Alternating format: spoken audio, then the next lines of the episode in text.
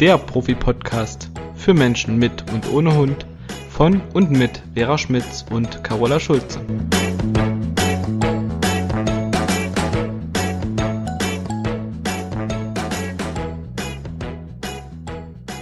Hallo Carola. Hallo Vera. Ich grüße dich an diesem düsteren, kalten, feuchten Wintertag im Was? neuen Jahr. Düster? Bei uns schon. Wird Echt? bei mir Hier nicht hell. scheint die Sonne. Ich habe Echt? eben schon gedacht, oh, jetzt wäre schön, schöner Zeitpunkt zum Spazierengehen bei Sonne. Die hatte ich gestern. Heute ist vorbei. Äh, Ja, gestern. Ich kann mich gar nicht dran erinnern. Zu meiner Schande muss ich das gestehen, wie das Wetter gestern war.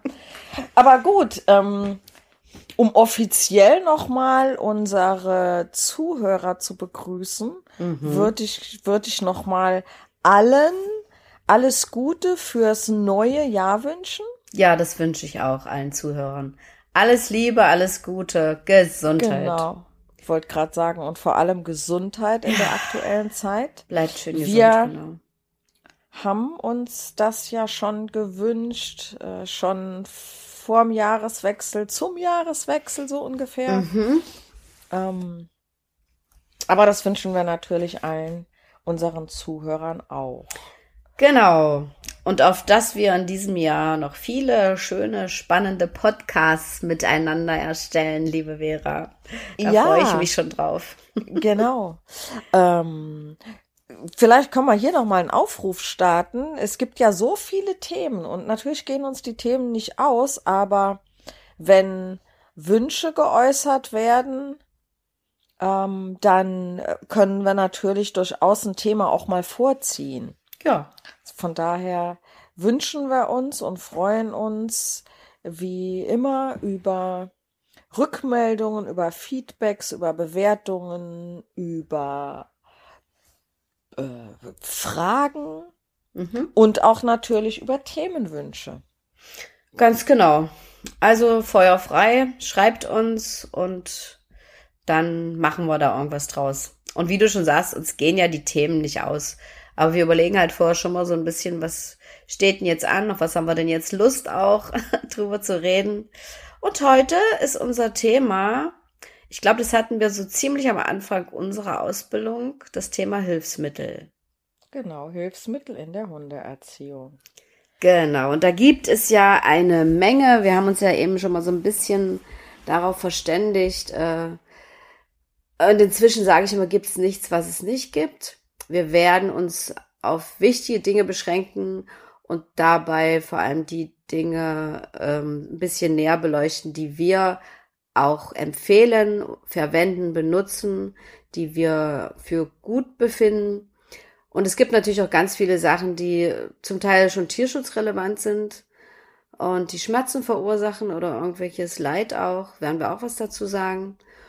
Und natürlich muss ich das nicht immer mit der Meinung der Zuhörer decken, aber das ist das, was ähm, uns in den 14, 15 Jahren die Erfahrung gelehrt hat und auch was wir damals gelernt haben in der Ausbildung. Also das ähm, werden wir jetzt einfach mal so nach und nach besprechen. Ja, und auch wir beide haben Hilfsmittel benutzt bei unseren Hunden. Wir haben es ja schon öfter erzählt. Äh, Du brauchst es wahrscheinlich bei Hawk nicht so viel Zeug wie ich bei Tommy. Aber ich habe noch den Satz von der Andrea Beusmann, äh, eine Mitarbeiterin von Martin Rutter im Ohr, die zu mir gesagt hat, du hast zwar jetzt eine Menge Zeug, was du so brauchst, aber du wirst es irgendwann nicht mehr brauchen. Und ich habe es lange gebraucht, das eine oder andere, aber tatsächlich vieles dann auch nicht mehr. Und es ist schon belastend, wenn du mit so viel Dingen dann losmarschierst und dich ausstattest wie so ein Bergsteiger, damit du den Hund irgendwie unter Kontrolle hast. Aber da muss ich gleich dazu sagen, ein Hilfsmittel war wirklich für mich super. Ich hatte so einen Bauchgurt, ähm, weil ich ja wirklich Mühe hatte, diesen 40 Kilo Toffel zu halten. Und den hatte ich, äh, da hatte ich also eine Leine dran gehängt und dann konnte ich quasi mit meiner Körpermitte, mit meinem Powerhouse, haben wir im Pilates immer gesagt, und gleichzeitig meinen Händen den Hund, wenn es mal eine Situation gab, viel besser bei mir halten. Das, und ich hatte die Hände frei für andere Sachen. Naja, auf jeden Fall sind Hilfsmittel Dinge, die wir benutzen, um bestimmte Sachen besser und schneller zu erreichen, die das Zusammenleben mit dem Hund erleichtern und die erziehungstechnisch auch oft sehr, sehr hilfreich sind. Ja, und man darf nicht vergessen, manchmal sind sie ja auch unumgänglich, also gesetzlich vorgeschrieben, zum Beispiel wenn eine Leinenpflicht angesagt ist, ne, dann, ich meine, Mhm. Leine ist ja eben auch ein Hilfsmittel. Ähm, und ähm, manchmal sind sie auch einfach sinnvoll für einen selbst, weil sie Sicherheit für den Mensch oder für den Hund äh, ähm, bedeuten. Ja. Und wo du eben gesagt hast, Bauchgurt, Mhm. den hatte ich jetzt so gar nicht in meinem äh, deiner. Liste? Ja, hatte ich tatsächlich nicht. Ähm, obwohl ich den selber auch nutze. Und zwar dann, wenn ich mit Easy ähm, joggen gehe. Dann hat der ein, ein spezielles Zuggeschirr an und Ja. dann, ja, wie Kani Cross halt, ne? Dann darf der vor mir laufen und darf mich auch ziehen. Ähm, aber trotz allem hatte ich es nicht auf dem Schirm. Aber Frage, hattest du auch eine gerade mal den Kugelschreiber gefetzt, eine meiner Spezialitäten. Ah, schön, dein Gesicht. So, nochmal zu deiner Frage. Hattest du auch eine, ähm, wie heißt das nochmal, nicht Panik? Doch, also, so ein Panikhaken, Snap. Panikhaken, ja genau. Genau, Genau. den hat, natürlich, den hatte ich dran, damit ich im Notfall die Leine lösen konnte. Genau. Kennt man ja aus dem Pferdesport, ähm, die einen oder anderen, die ein Pferd haben. Genau, da konntest du an so einem kleinen äh, Stift ziehen und dann war das Ding offen und dann im Notfall lieber den Hund lösen, als äh, sich mächtig auf die Nase packen. Und übrigens Ja, vor heißt allen Dingen, der hätte dich hinterhergezogen wie so ein Schlitten. Ach, ist mir auch einmal passiert. Aber nicht, nicht wegen dem Gürtel, sondern weil ich dumme Kuh eine 20 Meter Schleppleine benutzt habe. Da reden wir nachher noch drüber. weil ich dachte, der arme Hund muss ja auch mal laufen können, ne? Und dann schoss dieser Kerl, da war der so anderthalb in diese 20 Meter rein, aber mit vollem Karacho. Es war Sommer. Und ich Oh. sah aus wie so ein kleines Kind mit aufgeschlagenen Knien, Ellbogen und was weiß ich, alles blutete. Und, nee, Aber ich ich muss heute auch das lachen. Das sah bestimmt gut aus. mir. Du, ich bin äh, ein Stück geflogen. Und Tommy hat sich dann so umgedreht, guckte mich so ein bisschen verdattert an und äh, ja, aber ich hatte einen Radfahrer bewahrt vor wahrscheinlich äh, etwas Schlimmeren. Ich weiß es nicht mehr. Ja, also dämlich. 20 Ich hab- Meter Schleppleine Ich habe gerade das dämlich. Bild vor Augen. Ich weiß nicht, ob wir das hier schon mal erwähnt hatten, aber ich habe gerade das Bild vor Augen, wo ähm, bei YouTube, keine Ahnung, wo Ah, das wo die Video kleine Frau wegfliegt. Ja, Ja, wo so klar. eine ältere Dame eine Dogge an der Flexileine hat und ich weiß nicht mehr, ob sie oder eine andere Person Stöckchen geworfen hat. Sie nicht, es war jemand anders. Und das, der Hund dem Stöckchen hinterher und man sieht nur, der Hund läuft aus dem Bild und in dem Moment hebt die Frau ab und in einer waagerechten Haltung saust die eben auch aus diesem Bild raus, ne? Ja, ich will nicht wissen, wie diese ältere Frau da aufgeschlagen ist, aber dieser Anblick an sich, mag, ja, das sie sah halt lustig aus, ne? Aber Ja, ja. die Sache war nicht lustig. Nee, aber so ähnlich sah es bei mir, glaube ich, auch aus. Ich bin auch irgendwie so abgehoben und weg. Naja, also Schleppleine ist ein super Hilfsmittel, wirklich. Ich habe es auch lange gebraucht. Ich glaube, ich hatte drei Jahre lang irgendwie das Ding an meinem Tommy dran. Ähm, aber man sollte sich sehr gut überlegen, wie lang die ist. Und ich sag mal so, ich finde fünf bis sieben Meter optimal. Zehn Meter noch okay, aber alles, was drüber ist, nee. Also Bin erstmal ist es viel zu viel Gebamsel, was man in der Hand hat. Und dann, wie gesagt, je mehr Schwung und Anlauf der Hund hat. und, und selbst so ein 10 Kilo Hund kann dich an der Stelle von Füßen reißen. Und ich muss es Aber irgendwie logisch. handeln können. Und bei Aber allen logisch. Hilfsmitteln, über die wir heute sprechen, ist es auch immer so, dass so ein gewisser Aspekt des Risikos dabei ist und man immer auch eine bestimmte Verletzungsgefahr im Hinterkopf haben muss. Und gerade bei Leinen. Da gibt's ja noch viel mehr, nicht nur dieses Hinterherfliegen, wenn der Hund da reinschießt und das Ding einfach zu lang ist. sondern man sollte natürlich Handschuhe anziehen. Wenn die durch die Handflächen pfeift, äh, gibt's schlimme Verbrennungen und schlimmere Verletzungen. Das will ich jetzt überhaupt nicht beschreiben. Aber äh, die Leine kann schon äh, an der Stelle große Verletzungen hervorrufen. Ja, und also auch an den Knöcheln ganz mhm, gerne mal. Mhm. Habe ich von letztem Jahr noch eine kleine Brandnarbe, wo ja. ein Kunde in der Gruppe, als ich ihm was erklärt habe, schmeißt er mal eben ein Apportiergegenstand. Es hing nur eine französische Bulldogge dran, aber trotzdem, sie ist einmal um mein Bein gerannt und mein Bein hat die Schleppleine halt etwas oh. gestoppt. Es war Sommer. Mhm. So, aber gut, passiert halt, ne, Berufsrisiko sozusagen. Ja, genau. Ähm, äh, aber es gibt ja nicht nur bei der Schleppleine ein Verletzungsrisiko, sondern auch bei einer ganz normalen Leine. Und äh, ich sag mal, auch mhm. eine ganz normale Führleine ist ja ein Hilfsmittel, braucht man einfach, weil es hin und wieder ja auch Anleihenpflichten gibt. Ja. Ähm, und ich sag mal, da gibt es Kurzführer, es gibt ähm, eine ganz normale Führleine, die nur einen Meter hat und eine Schlaufe am Ende. Mhm. Ähm, es gibt diese längenverstellbaren Leinen, da sind ja dann zwischendrin immer noch mal so Ösen. Mhm. Ähm, und äh, auf die will ich jetzt gerade mal zu sprechen kommen, weil für mich sind es die bevorzugt des, also bevorzugten Leinen. Die benutze ich persönlich am liebsten, weil ich einfach, ich kann die auf kurz einstellen, auf so einen Meter, Meter zehn. Und ich kann die aber auch bis auf einen Meter 80 oder zwei Meter, je nachdem, ähm, kann ich die mal ein bisschen verlängern. Ist, finde ich immer ganz praktisch.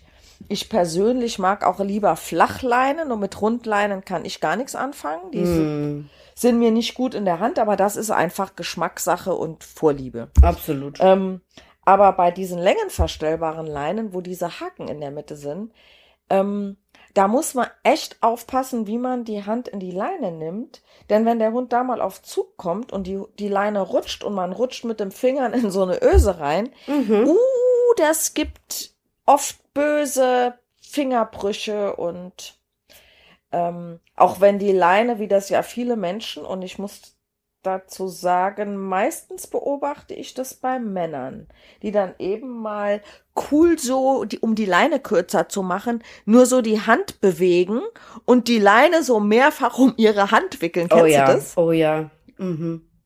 Ne? Das ist so die, die eine Sache, die ich immer also ich finde sie sehr ungünstig. Und es hat auch nichts mit, man hat die Leine entspannt in der Hand, weil wenn ich die Leine schon verkrampft in der Hand habe, mm. dann überträgt das ja auch eine gewisse Stimmung, eine gewisse Haltung vom Halter ja. auf den Hund. Ja. Oder die Halter, die die Leine so knautsch, knautsch irgendwie um die Finger gewickelt, so um die Hand wickeln.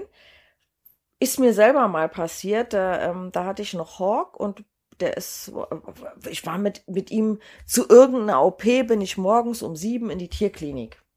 Und ähm, ich bin halt ausnahmsweise mal nicht so aus der Haustür wie normal, denn normalerweise gehe ich aus der Haustür, gucke erstmal rechts und links und äh, wenn die Luft rein ist sozusagen, darf mein Hund hinterherkommen. Mhm. Und an dem Morgen, ich war halt bepackt, ich hatte noch eine Tasche mit einer Wolldecke für ihn drin und war sowieso total aufgeregt, weil vor einer Vollnarkose ist man ja immer ja. so ein bisschen, ne, als Hundemutti ist man da schon ein bisschen aufgeregt und um die Uhrzeit habe ich halt auch niemanden erwartet. Naja, aber okay, da kam halt aus der Nachbarschaft ein äh, anderer Rüde und ähm, das war nicht unbedingt so die, die Liebe unter den Hunden und naja, Hawk ging vor mir die Treppe runter und ähm, machte dann so einen Satz nach vorne und dann, ich weiß nicht genau, ob der Finger in diesem Haken steckte, also in dieser Öse oder ob einfach nur die Leine einmal um meinen linken Mittelfinger gewickelt war. Mhm. Auf jeden Fall kam die Leine auf Spannung und es knickte den Finger so ein bisschen ab. Es war nicht gebrochen. Aber es war erstmal geschwollen und ich kann sagen, es hat wochenlang geschmerzt. Mhm. Ich war nicht beim Arzt, ne, also ich kann jetzt nicht genau sagen, was es war, aber das war mir nochmal eine Lehre und deswegen, ich weise Kunden immer darauf hin, wenn ich sehe, dass die so Sachen etwas ungeschickt angehen. Ne? Ich sage dann zwar immer, es ist jetzt keine, kein Muss, aber ein gut gemeinter Tipp. Ähm, ja, da gibt's halt so ein paar Gewohnheiten. Mm. Okay, das zur, ja, wir hatten Schleppleine, Länge und normale Leine. Dann wollen wir vielleicht gerade bei den, bei den Leinen bleiben. Da gibt's ja, Ja. dann auch noch die Wobei ich noch mal kurz sagen, Moxen. Okay, ganz ja, kurz noch mal zur gerne. Schleppleine sagen möchte, weil das ja sehr wichtig ist und da sind wir beide einer Meinung, das weiß ich. Die Schleppleine bitte immer, immer, immer nur ans Brustgeschirr dran Oh ja, machen. ganz wichtig. Niemals ans Ja. Halsband. Weil wenn Ja. die da reinrasseln, die kriegen so einen heftigen Ruck am Hals. Also das ist noch eine ganz, ganz wichtige Sache, wenn die Leine so lang ist, unbedingt am Brustgeschirr befestigen. Ja? Und ich würde dazu noch was hinzufügen. Mhm. Und zwar, entweder dient die Schleppleine als Schleppleine und sie schleppt hinterher, dann würde Ja. ich persönlich aber eher keinen Griff hinten dran haben, sondern dann hat die ein einfach nur eine, eine Leine ohne Ende. Ähm, Griff kann auch mal sein, je nachdem, wo man spazieren geht. Und wenn ich die Schleppleine in der Hand halte, dann wäre es anzuraten, die Schleppleine auch manuell auf und abzuwickeln und damit zu arbeiten und Mhm. nicht nur die Schleppleine in der Hand halten, damit der Hund nicht abhauen kann und man dann gleichzeitig auf dem Handy rumdaddelt. Das ist sehr ungünstig, genau. Ja. Also, wie gesagt, da kann dann auch wirklich ein kleiner Hund, der von 10 oder 7 Meter hinter dir losrast, 10 Meter, 5 Meter, 7 Meter nach vorne, ähm, der kann dann auch schon mal einen ausgewachsenen Mann aushebeln. Das Natürlich. sollte man nicht vergessen. Ja, genau. Ich würde es halt grundsätzlich auch so machen, dass äh, man die Schleppleine benutzt, äh, um mit dem Hund halt auch zu arbeiten, wenn es nicht möglich ist, das ohne Leine zu tun. Dass man also wirklich ein Apportiertraining macht oder Suchspielchen und halt äh, verhindert, wenn der Hund zum Beispiel einen großen Jagdtrieb hat, dass er die Zusammenarbeit mit mir beendet und dem Reh hinterherjagt. Also, dass man da einfach immer ein bisschen Kontrolle hat. Ansonsten muss der gar nicht so viel Spielraum haben. Und wir hatten ja auch schon mal drüber gesprochen, es ist auch eher kontraproduktiv, mit dem Hund spazieren zu gehen und den an einer 10 Meter Schleppleine eine Stunde lang sein Ding machen zu lassen, sodass er sich verselbstständigt und dann Sachen tut. Das haben wir ausführlich in dem Podcast über die Spaziergänge besprochen, die was mit äh, Jagen, was mit Sexualität, was mit Territorium zu tun haben und die nicht unbedingt förder förderlich sind für die Beziehung zwischen Mensch und Hund. Da müssen wir jetzt gar nicht so viel drauf eingehen, weil wir das schon mal sehr genau besprochen hatten. Aber ich würde die Schleppleine eher benutzen, um, wie gesagt, ein Training zu machen mit dem Hund, äh, eine sinnvolle Beschäftigung oder auch, ähm, es geht auch an der Schleppleine ein Reizangeltraining. Ich halte dann immer mit einer Hand die Angel, wo eine Beute dran hängt, der Hund darf hinterherhetzen und in der anderen Hand gehe ich dann mit der Schleppleine mit. Das ist übrigens auch der einzige, oder fast das einzige, wo ich mal so eine Flexileine benutzen würde. Ähm, die haben wir ja vorhin auch schon mal kurz erwähnt. Weil ich glaube, wir? Naja, ich glaube, offiziell hast du die am Anfang schon mit, oder? Na, ist egal. Also Flexileine Gibt's sie auch noch. gibt's auch noch. Ähm, da können wir auch gleich mal drei Sätze zu sagen. Da bin ich eigentlich sonst gar kein Fan von. Ähm, aber immer wieder kommen Leute mit diesem Ding an und dann empfehle ich denen auch dringend, da nochmal drüber nachzudenken. Wie gesagt, wir können ja nur Empfehlungen aussprechen, aber von der Flexileine bin ich echt äh, überhaupt kein Freund, überhaupt gar nicht. Da sind schon so viel blöde Sachen passiert und wir haben ja gerade über Verletzungen gesprochen. Ich sehe immer noch einen Mann mit so einer Flexileine, einen Schäferhund dran, bei mir am Gelände langlaufen. Plötzlich fängt der Schäferhund an zu rennen, weil er einen Hund wahrscheinlich gesehen hat. Und dieser Mann wollte ihn dann, das war so eine dünne Flexileine. Es gibt ja auch dickere. Aber ich glaube, mit einer dickeren wäre es fürchterlich gewesen. Er wollte ihn aufhalten und griff so in diesen dünnen Strick und Passiert unweigerlich tja, einmal. Oft kein zweites Mal, Nee. aber einmal passiert's jedem. Genau. Und was auch tatsächlich oft passiert, ähm, ist, dass die Leute äh, unachtsam sind und das geht ja auch mal schnell und dieses Handteil, diesen ollen, schweren Griff da loslassen. Und wenn du dann einen sensiblen Hund hast und hinter dem flüchtenden Hund scheppert dieser Griff hinterher, ist nicht witzig für den Hund. Es Nein, ist nicht auf witzig. gar keinen Fall. Ich hatte Auf mal einen ganz keinen Fall. sensiblen Hund, das war ein Shiba Inu, werde ich nie vergessen. Der Mann konnte danach, nachdem das passiert ist, diese Straßen, wo er mit diesem scheppernden Mhm. Handteil langgelaufen ist, das hat er genau gemerkt, wo das war. Die ist der Hund nicht mehr lang gelaufen. Ging nicht. Kann ich mir vorstellen, ja. Ja, also wie gesagt, deswegen Flexiline. Und ich finde auch, dass mit diesem Knopf, mit dem Feststellen und Loslassen so schwierig. Dann ist es halt auch ungünstig, weil es ist ja ständig Zug auf dem Halsband, wenn Ja. ich die Leine am Halsband habe. Und Oh, der Hund als Halsband, Flexileine am Halsband, finde ich, geht gar nicht. sowieso, aber, nee, haben aber viele. Äh, aber auch am Halti haben die Also, Leute. naja, ah, das ist ja auch so ein Thema. Also jedenfalls ist ständig Zug drauf und dann lernt der Hund auch noch, wenn ich mich richtig reinhänge, gibt das Ding nach. Also für die Leinführigkeit finde ich, ist das sehr kontraproduktiv. Also eher Gift. Muss ich dir recht geben, wobei ich zu meiner Sch- Schande gestehen muss, dass ich äh, bei Easy irgendwann auch mal eine Flexileine angeschafft habe. Ähm, und äh, habe die auch hin und wieder benutzt. Ich habe sie jetzt äh, lange, lange nicht benutzt.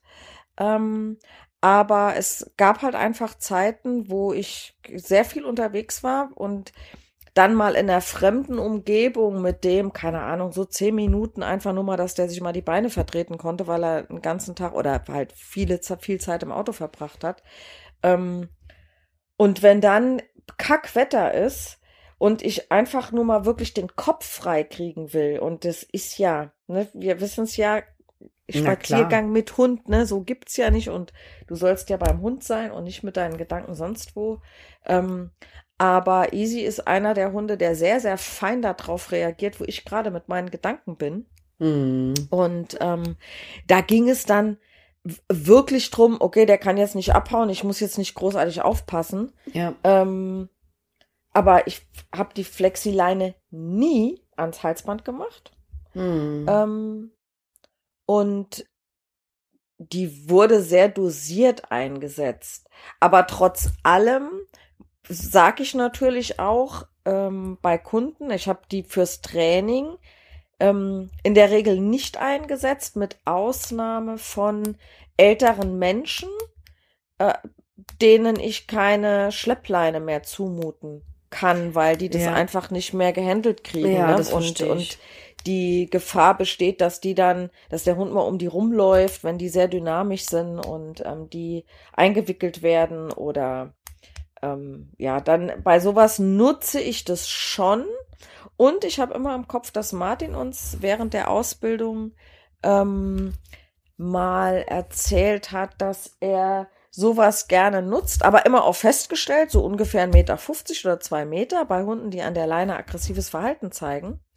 Und ähm, irgendwann die Leine mal losstellt und wenn der Hund dann losrasen will Ah, zum ja. anderen Hund, um zu testen, sagt er irgendwann so, oh Mist, die Leine ist ja heute länger und stoppt dann ab. Hm. Oder ob der wirklich durchstartet und bis dahin wollen würde. Ne? Das wäre noch mal vielleicht so eine Einsatzmöglichkeit. Aber ähm, um einen Hund zu erziehen, wenn da noch viele Dinge im Argen liegen, ähm, ist es tatsächlich kein sinnvolles Hilfsmittel, weil, wie du eben schon gesagt hast, Mhm. die Leine ist dauerhaft auf Zug und also jeder darf das mal probieren. Wenn man den Griff in der Hand hat und der Hund zieht, dann merkt man das nicht. Aber wenn man ähm, selber mal den Haken in die Hand nimmt und den Griff hat jemand anders, dann merkt man schon, was da für ein Zug drauf ist. Hm. Und ähm, wer so ein Ding schon benutzt, ich will jetzt keine Werbung machen, ne? Und ich werde nicht dafür bezahlt. Aber ähm, ich finde, dass es einen deutlichen Unterschied macht, ob man eine wirkliche Flexileine hat oder ob man so ein No-Name-Ding hat. Ich hatte mal so ein No-Name-Ding als Werbegeschenk gekriegt, die hat man nicht mal einen Tag gehalten. Ist easy einmal reingerannt, puff, war das Ding hinten abgerissen. Echt? Und ähm, genau. Ich habe mit den Dingern überhaupt gar keine Erfahrung, weil bei Tommy, äh, das wäre gar nicht gegangen, hätte ich das Nee, nicht bei Rock habe ich das auch nicht gemacht. Der ist so ein großer gesagt, Hund ich, an so einer ich mag Leine. eben, ich mag Aber- die Dinger nicht und fertig. Und ich finde auch die Verletzungsgefahr, wir haben ja vorhin schon mal gesagt, oder du hast erzählt, von einer Schleppleine war es, die, die sich bei dir ums Bein gewickelt hat, die kannst du aber loslassen. Und Ja, ja. wenn du bei der Flexileine dieses Problem hast, der Hund rennt bei jemandem um die Beine drumherum, was Hunde ja öfter mal machen, haben wir auch schon mal besprochen, um zu begrenzen. Äh, und du kannst das Ding halt nicht loslassen, diesen Griff, weil du ja Angst hast, dass der Hund dann traumatisiert wird. Also herzlichen Glückwunsch, das ist nicht schön. Und von daher, naja, wie gesagt, Nee. muss jeder selber wissen, aber ich finde die Teile einfach nicht so günstig. okay. muss ich dir zustimmen. Ich habe das, äh, ich, ich, bin ja ein ehrlicher Mensch und deswegen sage ich, ich habe sowas schon auch benutzt, finde es aber nicht sinnvoll, nutze es in der Regel im Training nicht und habe sie selber jetzt mhm. auch schon ewig nicht mehr ähm, in, in Benutzung gehabt. Ja, na gut. Was ist mit Moxonleine? Vielleicht sollten wir die nochmal kurz erinnern. Äh, nicht erinnern, Entschuldigung. Äh, ja, die können erwähnen, erwähnen, meine ich natürlich. Genau. Ähm, wird ja häufig beim Agility eingesetzt und bei der Jagd. Also vielleicht erstmal zur Erklärung. Da ist quasi, du brauchst kein Halsband, du streifst dieses Ding um den Kopf, dass äh, die Schlaufe für den Hals mit dabei. Wichtig ist natürlich, dass da ein Stopp dran ist, dass das Ding sich nicht zuzieht und den Hund mhm. wirkt. Mhm. Und ich mhm. finde, für einen Hund, der leinenführig ist, wo es wirklich nichts mehr zu diskutieren gibt zwischen Mensch und Hund, ist das auch voll okay.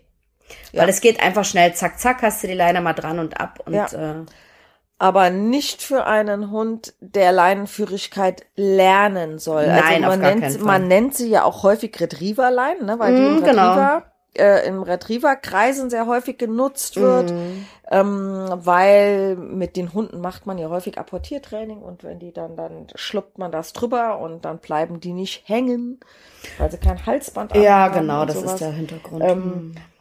aber wie du schon sagst, also erstmal würde ich das auch nur empfehlen, wenn du einen Hund mit einem Finger führen kannst. Genau. Wenn die Leine auf dem Finger hängen kannst und der Hund läuft an lockerer Leine und du kannst sie mit einer Hand halten, dann mhm. ist das okay. Aber ansonsten sind die Teile ja auch immer relativ dünn. Ich sag mal maximal so dick wie mein Zeigefinger. Das wäre schon sehr dick, ja. Dicken.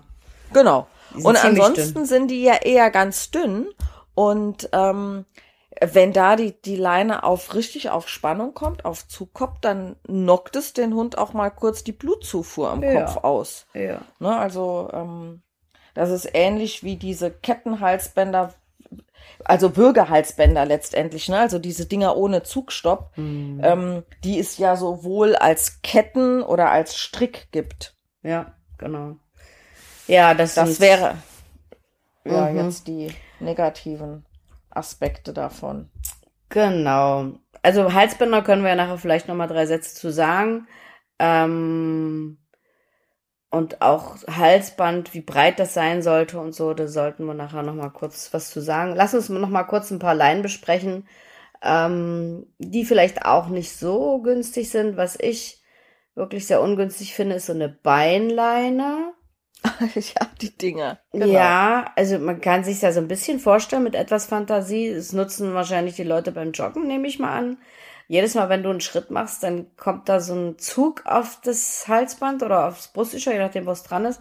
Also es ist so ein ständiges Rucken, glaube ich, dran. Also versuch das Ding mal zu beschreiben. Beim Joggen kannst du sowas doch gar nicht benutzen, da fällt's auf die Fresse. Warum machen, ähm, warum, warum nehmen die denn das überhaupt? Ich weiß gar nicht, wozu man das Ding nimmt. Ich, also Beinleine, ne, das ist, ähm, ein Teil, das ist, ich weiß nicht genau, ob das nur am Bein befestigt ist oder so auch einmal ich's. um die Taille. Auf jeden Fall ist der untere Teil am Oberschenkel. Genau. Das ist wie so ein Gürtel, der einmal um den Oberschenkel gemacht wird. Ja. Und da dran ist da ein relativ kurzes Teil, vielleicht 30, 40 Zentimeter. Genau. Mit dem Karabiner, was am Hund befestigt wird. Mhm.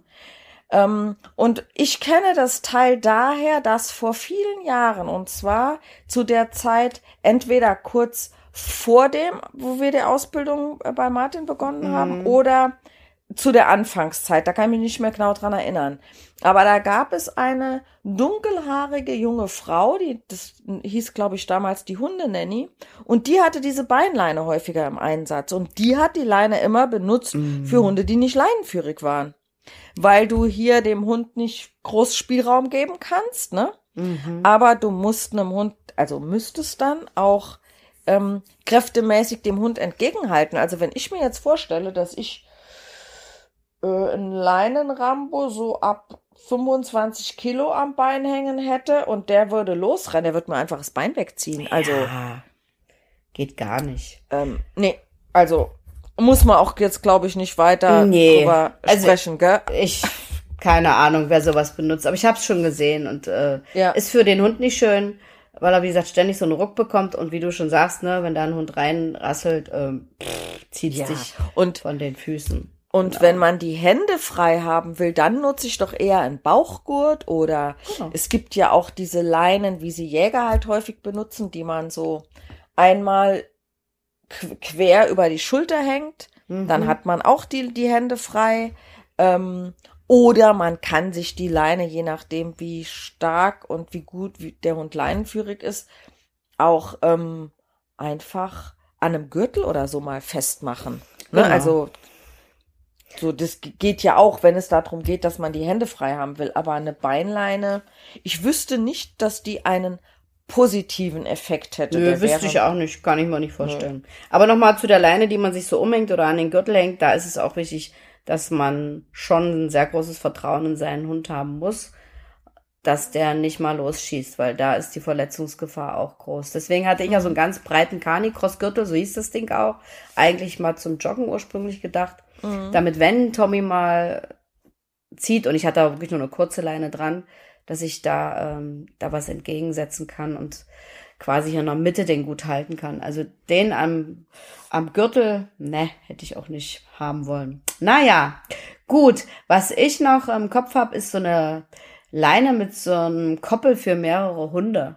Oh, ja, habe ich kürzlich noch gesehen. Also jetzt, ich war ja ähm, über Weihnachten und Silvester in Spanien. Ja. Ähm, und äh, ja, da habe ich sowas gesehen, dass ein Mann da In mit. Spanien, äh, ah, gucke. Aber man muss dazu sagen, die Hunde waren tatsächlich leinenführig und das, was ich gesehen habe, sah jetzt nicht so katastrophal aus, aber ähm, es ist natürlich eine blöde Sache, ne? weil der stärkere. Hund, der entscheidet immer, wo es hingeht. Ja, die anderen werden irgendwie alle mitgezottelt und äh, naja, und ich finde es auch ganz schwierig, weil die laufen ja dann vor dem Menschen, äh, so ziemlich dicht an dicht und dann reicht ja so ein kurzer Blick und dann sagen die sich, guck mal, da ist ein Hase und pam, ziehen die an und da, pff, also, nee, und mit Leinenführigkeit hat das, glaube ich, auch nicht viel zu tun. Also die Dinger finde ich jetzt auch nicht so günstig, ähm, aber naja, ich kann mich noch erinnern, wir hatten jemanden in der Ausbildung, der hatte so ein Ding. weißt du, wen ich meine? Nee, Ich sag tatsächlich. jetzt keinen nicht. Namen, ich sag's dir später. naja, auf jeden Fall fand ich das damals schon irgendwie ungünstig und ähm, ja, wird das auch nicht empfehlen, sowas. Dann Nee. hatten wir vorhin schon mal besprochen, es gibt auch eine Leine mit so einem Klapp oder Pfiff. Ähm, Ja, genau. Das kann den Hund natürlich total verunsichern, wenn der zieht und es macht dann jedes Mal Klapp oder pfeift oder irgendwas. Äh, Finde ich auch nicht so günstig. Also das Ist Geräusch soll den Hund quasi erschrecken, wenn er Genau. zieht. Dadurch erreicht man ja dann, dass der Hund ein Meideverhalten zeigt.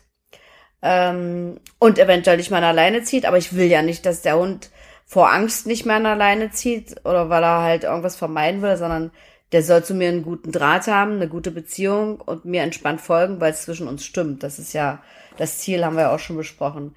Also ich empfehle das nicht, weil der Hund kann auch ähm, verunsichert werden in Bezug auf die Umwelt, weil das vielleicht mit was anderem verknüpft und nicht so richtig weiß, wo das herkommt. Ähm, was natürlich auch passieren kann, wie bei, aller, bei allen Korrekturen, der kann abstumpfen. Also desensibil desensibilisiert werden. Mhm. Ja, wenn er nicht so sensibel ist, dann weiß er im Vorfeld schon, dass das Geräusch, also ob es jetzt ein Klappen oder ein Piepen ist, ähm, jetzt kommt und dann juckt es ihn nicht. Und wenn er, Genau. wenn die Leine mal straff ist, also beim Piepen weiß ich es nicht, aber das Klappen funktioniert ja nur, wenn der Hund einmal ruckartig in die Genau, Leine zieht. dann klappt's nicht mehr. Ja, genau. ähm, und äh, das dauerhaft an der Leine ziehen. Ähm, wir werden sicherlich auch noch nachher mal über so ein Krallenhalsband oder ein Kettenhalsband äh, das kurz erwähnen, was ja jetzt auch nicht auf unserer äh, Seite äh, zu den positiven Hilfsmitteln steht. Ähm, hatte ich ja, muss ich gestehen, unwissenderweise in den Anfangszeiten mit meinem Dobermann auch mal genutzt, Mhm. weil man das so auf dem Hundeplatz eben empfohlen hat, ne, Schäferhundeverein. Ähm, heute, Ja. Gott sei Dank, also ne, es werden ja auch die Vereine anders. Ähm, Mhm. aber ich kann nur sagen, natürlich war dem das unangenehm, wenn der ruckartig in so ein Kettenhalsband oder in so ein äh, Krallenhalsband reingezogen hat. Aber er hat einfach ganz schnell kapiert, er hält das Ding einfach dauerhaft auf Spannung, weil dann tut's ja auch nicht mehr weh. Also Oh Gott. ich habe ja dieses dieses Krallenhalsband, das die Dinger sind ja innen abgerundet. Ne? Ich habe ja sowas nicht benutzt, was angespitzt war oder so. Ähm, und dann ja, dann haben die halt so ein bisschen straffes Halsband um den Hals gehabt. Aber Schmerzen fügt es eben dann zu, wenn die da mit einem Ruck reinspringen. Genau. Und wie gesagt, es kann den Hund traumatisieren, es kann zu einer Fehlverknüpfung kommen, dass die den Schmerz mit was anderem verknüpfen. Ähm, Ja. Es kann auch ein Fluchtverhalten auslösen. Und es ist einfach nicht beziehungsorientiert und deswegen äh, nicht empfehlenswert. Überhaupt nicht. Ähm, was auch noch eine fiese Geschichte ist, ich hatte mir mal aufgeschrieben, das heißt Signalleine. Das ist so eine Leine, die ist ziemlich dünn, die geht unter dem Bauch lang, schneidet in die Genitalien des Hundes ein, wenn er zieht. Und ist natürlich sehr schmerzhaft.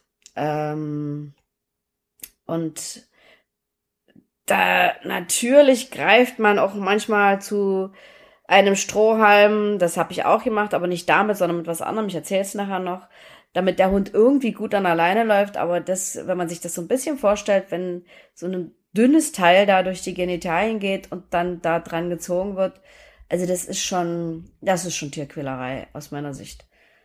Auf jeden Fall. Ja. Ich, Aber ich erinnere mich auch ähm, an so eine Wickeltechnik, Mhm. wo man eine Leine, ich glaube eine Schleppleine oder irgendwie so eine breitere Leine auf jeden Fall, Mhm. am Halsband. äh, Also so habe ich es in Erinnerung. Ne? Ich will das jetzt nicht behaupten, dass es exakt so war. Am Halsband befestigt hat, Mhm. hat es dann einmal nach hinten und dort um den Bauch gewickelt. Mhm. Also ne, da wo der zusammengezogene, der höher gezogene Teil beim Hund ist, wenn man den seitlich sieht. ja. Ähm, und dann hinten über den Rücken, von da aus hatte der Mensch die Leine dann in der Hand und wenn der Hund jetzt gezogen hat, dann hat sich das ganze Konstrukt natürlich am Bauch zusammengezogen. Mhm. Ja, klar, ne, führt zu Meideverhalten. Der Hund zieht nicht, weil es ihm weh tut, aber es hat ja überhaupt nichts damit zu tun, Ja. dass der Hund sich am Mensch orientiert, was eigentlich unser äh, der Sinn der ganzen Sache ist und nicht der Hund zieht nicht mehr, weil er Meideverhalten zeigt, weil ihm irgendwas wehtut. Ne, das ist sicherlich Ansichtssache und wir besprechen ja hier immer nur Dinge, die unsere Meinung äh, und unsere Einstellungen widerspiegeln Ja. und äh, derer gibt's ja auch viele unterschiedliche, aber wie gesagt, es geht hier um unsere Einstellungen und Meinungen und das kann's nicht sein. Ganz genau. Ja, Vera, ich würde sagen, dann verlassen wir mal das Thema Leine, weil wenn ich so auf die Uhr gucke, wir haben noch maximal 20 Minuten. Und dann würde ich noch ganz gerne so ein paar Dinge zu Halsbändern und zu Brustgeschirren sagen und dann mal gucken, was wir noch äh, an Hilfsmitteln schaffen. Vielleicht fassen wir uns jetzt ein bisschen kürzer. Ähm, und ja, also bei Halsbändern, wir hatten es ja schon ein paar Mal erwähnt, gibt's ja auch verschiedene Dinge.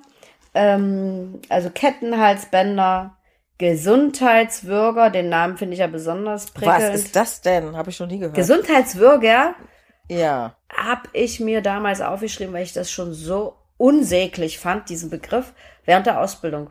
Das Würgehalsband Okay. wird Gesundheitswürger genannt. Ach du liebe Güte. Ich sag Okay. dir. Ja.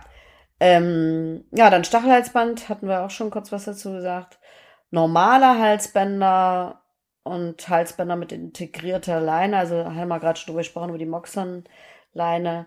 Also was ich zum Halsband grundsätzlich sagen möchte, ich hatte mal ein so tolles Halsband für meinen Hund. Das war so klasse. Das war sehr, sehr breit und es hatte mal eine ähm, Physiotherapeutin gesagt, es sollte ungefähr so breit sein wie der Nasenspiegel des Hundes, weil ungefähr so breit ist wohl der Halswirbel. Und damit das da nicht so drauf langscheuert, sondern den Halswirbel umschließt, sollte die Leine, äh, Quatsch, das Halsband des Hundes so breit sein wie die Nase. Das hatte uns mal eine Ach, Physiotherapeutin cool. gesagt. Fand ich auch nett den Tipp, genau. Und ich hatte mal ein ganz, ganz schönes, äh, breites Halsband für meinen Tommy. Das hatte ich sogar geschenkt, geschenkt bekommen. Ähm, als ich auf einer Messe war und nebenan war ein Messestand mit Halsbändern, die haben die Hand gefertigt, auch auf den Hund angepasst, also das passte wirklich perfekt. Und die hatten quasi so eine Rundung, so einen Ausschnitt für den Kehlkopf. So dass da auch nichts gequetscht wurde. Dieses Halsband trägt bis heute der Hund von meinem Sohn. Der hat es also von meinem Tommy übernommen, der Balu, der hat so hinaus einen dicken Hals. Und äh, also das habe ich geliebt, dieses Halsband. Und das erfüllte alle Kriterien, die für mich ein Halsband erfüllen muss. Also es war sehr breit, es war aus Leder, ähm, es muss verstellbar sein, ne? natürlich. Äh, Sommerfell, Winterfell, da gibt es einen Unterschied und äh, da sollte man das immer so einstellen, dass, dass es wirklich gut sitzt. Ich sage immer so zwei Finger sollte man drunter schieben genau. können. Aber nicht hochkant, sondern Nein, flach. Flach, genau. Der Verschluss muss sehr stabil sein. Da hatte ich einmal mit meinem Tommy eine Scheißerfahrung. Der hatte so ein normales Halsband mit so einem Plastikverschluss. Mhm. Und dann hatte ich den da dran irgendwie am Auto befestigt, äh, weil ich mal kurz was klären wollte. Und ich habe es gar nicht gesehen. Er sah ein Pferd, schoss los, dieses Plastikteil zersprang und mhm. er stand vor dem Pferd. Das werde ich nie vergessen. Mhm. Ich weiß noch, Simone hat damals zu mir gesagt, renne in die andere Richtung. Ich habe es auch getan und Gott sei Dank kam Tommy Oh, da ist mir mal kurzzeitig das Herz stehen geblieben. Aber danach habe ich nie wieder eine Leine benutzt mit so einem blöden Plastikverschluss, weil ich da dann gesehen habe, der ist vollkommen instabil. Ähm, ähm, ich, die mh? Dinger gibt es ja auch mit so einem Sicherheitsverschluss. Das heißt, dann musst du den Plastikknüppel ah, mhm. nochmal durch so einen Metallring schieben und dann erst wird es zugemacht, weil dadurch wird der, die Zugentlastung von dem Plastikverschluss mhm. entlastet. Ähm, leider versteht das nicht jeder, wie man dieses Halsband zumacht, sondern die machen dann ganz normal den Plastikverschluss zu ja. und dann hängt dieser, dieser letzte Schnipsel, wo dann die, die Öse für die Leine dran ist, für den Karabiner, mhm. die hängt dann irgendwo rum und dann erfüllt das natürlich nicht seinen Zweck.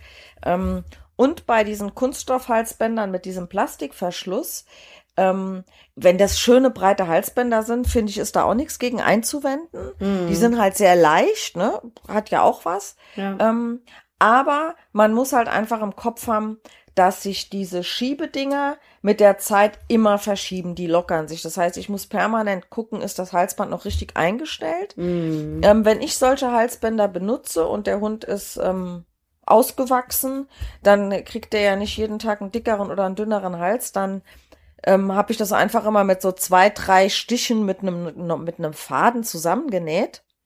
Dann kann sich das, die Bänder können sich nicht mehr verschieben und so bleibt das Halsband auch immer auf der gleichen Stellung arretiert. Oh und ja, ähm, Idee. ja, sollte der, Hand, der Hund dann aus irgendeinem Grund mal einen dickeren oder einen dünneren Hals kriegen, dann trennt man eben diese, diese, mhm. diesen Faden einmal auf und stellt es neu ein und gut ist. Ja. Ja, genau. Also, Material haben wir schon gesagt, Nylon ist okay, ähm, Leder ist okay, muss man halt pflegen. Auch diese Biotanen, Biotane. Halsbänder, ne? Biotan, das Material ist ja, ja fast ja an wie Kunststoff. Das ist das, was es in vielen, vielen Farben gibt. Auch Schleppleinen äh, gibt's ja davon. Die finde ich einfach sehr praktisch, weil man kann die mit einem feuchten Lappen schnell wieder sauber machen. Und das ist auch ein schönes, leichtes Material. Nicht nur mit einem feuchten Lappen. Ich mache die feuchte Schleppleine, bevor ich sie in die Hand nehme, immer mit einem kleinen Tüchlein, was ich dabei habe, immer trocken. Also wenn sie nass ist. Oder so. Ja, auf ähm, jeden Fall ist das Zeug ganz praktisch. Genau. Ja. Die mag ich sehr. Aus Metall ähm, finde ich Halsbänder nicht sehr praktisch. Da können mm -mm. die Haare sich verziepen und einklemmen. Die Haut kann eingeklemmt werden. Es ist auch nicht so bequem. Also ich finde, die tun schon weh. Ich sag dann manchmal zu den Leuten, legst dir doch einfach mal um den Hals, um deinen eigenen Hals und zieh mal dran. Dann merkst du, dass es unangenehm ist. Ja, und bei den Metalldingern, also äh, ich meine, ein normales Metallhandsband, so in dem Sinne gibt es ja nicht. Es gibt ja nur Metalldinger, die sich zuziehen. Mm, nee. Nee. Ich hatte okay, auch schon welche, die Metallhalsband, ja, was man richtig fest was schick aussieht. Ja, okay. gibt's. Also hatte ich tatsächlich schon. Mh. Mm. Ich sage ja, wäre, es gibt nichts, was es nicht gibt. Aber wie gesagt, Metall finde ich nicht so günstig. Und auch jetzt in der, dieser kalten Jahreszeit, es wird ja auch eiskalt. Und wenn der Hund jetzt nicht so viel Fell hat. Genau. Und wenn du einen hellen Hund hast, wenn du einen hellen Hund hast, färben die Metalldinger Ah, immer stimmt. ab. Ja, das sieht dann auch. Ne? Beim schwarzen Hund siehst du es halt nicht, wenn da das Metall, das Metall an Metall reibt und Ja. dieser ganz, ganz feine Metallstaub, der Ja. setzt sich halt einfach am Fell ab. Und Genau. ähm, es gibt auch viele Hunde, die darauf allergisch reagieren. Also Mhm. muss man einfach auch mal sehen. Aber gut, das äh, sieht man ja dann. Ja. Ähm, ja. Ja, was wir vielleicht noch erwähnen sollten, jetzt ist ja äh, gerade Winter und die Tage sind relativ kurz. Es wird zwar jetzt gerade wieder besser, aber Leuchthalsbänder. die Leuchthalsbänder. Also, da muss man auch natürlich erstmal gucken, ob das den Hund nicht allzu stark verunsichert. Ähm, ich kenne ganz viele Hunde, die so ein Ding dran haben und damit gut klarkommen. Aber auch das würde ich in kleinen Schritten ausprobieren. Was ich nicht so günstig finde, ist, wenn das so blinkert. Auch so also- Tannenbaummäßig, Ah. so Lichterkettenmäßig. Ich könnte nee. mir schon vorstellen, dass das einen Hund ein bisschen kirre macht. Also wenn ich Ja. Hund wäre und bei mir würde es ständig am Hals blinkern, Ja. Nee, Ja. also die Dinger finde ich nicht so günstig. Ansonsten ist das natürlich nicht so schlecht, äh, wenn es jetzt so stockdunkel ist und man muss ja irgendwie am späten Nachmittag noch mal raus oder abends, äh, dass man da so ein bisschen gucken kann, wo der Hund ist. Also bei den Halsbändern kenne ich so, dass die meisten ähm, äh, unterschiedliche Einstellungen haben. Ne? Also du kannst einmal einstellen, dann blinkt's, ähm, dann blinkt's langsamer und dann leuchtet's halt dauerhaft. Mhm. So, so kenne ich sol solche Dinge habe ich für easy. Okay. Du, ich hatte so ein Ding Blinken, nie, aber Wird mich wahnsinnig machen. ja, finde ich auch. Okay. Gut, äh, über Stachelhalsbänder brauchen wir, glaube ich, nicht großartig reden. Das ist Nee, ein haben wir ja absolutes eben No-Go, haben wir schon. mal gesagt, genau. Kurz gesagt. Genau. Was, was ich so schräg finde, ich hatte mir mal aufgeschrieben, es gibt ein Oberländer-Halsband. Das sieht außen aus wie ein ganz normales Halsband und hat Und innen, innen, hat's Stacheln, Stacheln. ja genau. so ein Scheiß. Da wird's also auch noch vertuscht. Also wenn, sollte man schon dazu stehen. Aber nee, absolutes No-Go. Und äh, ich weiß noch, ich hatte mal einen Kunden, da hab ich echt gedacht, ich fall vom Glauben ab. Der hat dann zu mir gesagt, ja, das hat er überhaupt gar nicht gemerkt. Dann habe ich es noch angefeilt. Selbst das merkt er nicht. Und dann habe ich zu dem gesagt, hast du dir schon mal den Hals angeguckt? Der hatte sehr viel Fell, der Hund. Der hatte da eine Kruste dran. Also, Mhm. ne, das hat geblutet. Ja, ja, das merkt er trotzdem nicht, das ist schmerzresistent. Oh, da war ich so sauer. Mhm. Also, es ist echt unsäglich, dem Hund da so viel Schmerzen zuzufügen. Aber wir haben es ja vorhin schon gesagt, wenn man mit Schmerz arbeitet, kann es sein, dass man noch eine Schippe und noch eine Schippe und noch eine Schippe drauflegen muss. Also den Schmerz tatsächlich immer mehr verstärken muss, damit es noch wirkt. Weil die Hunde Ja, sich klar. dran gewöhnen.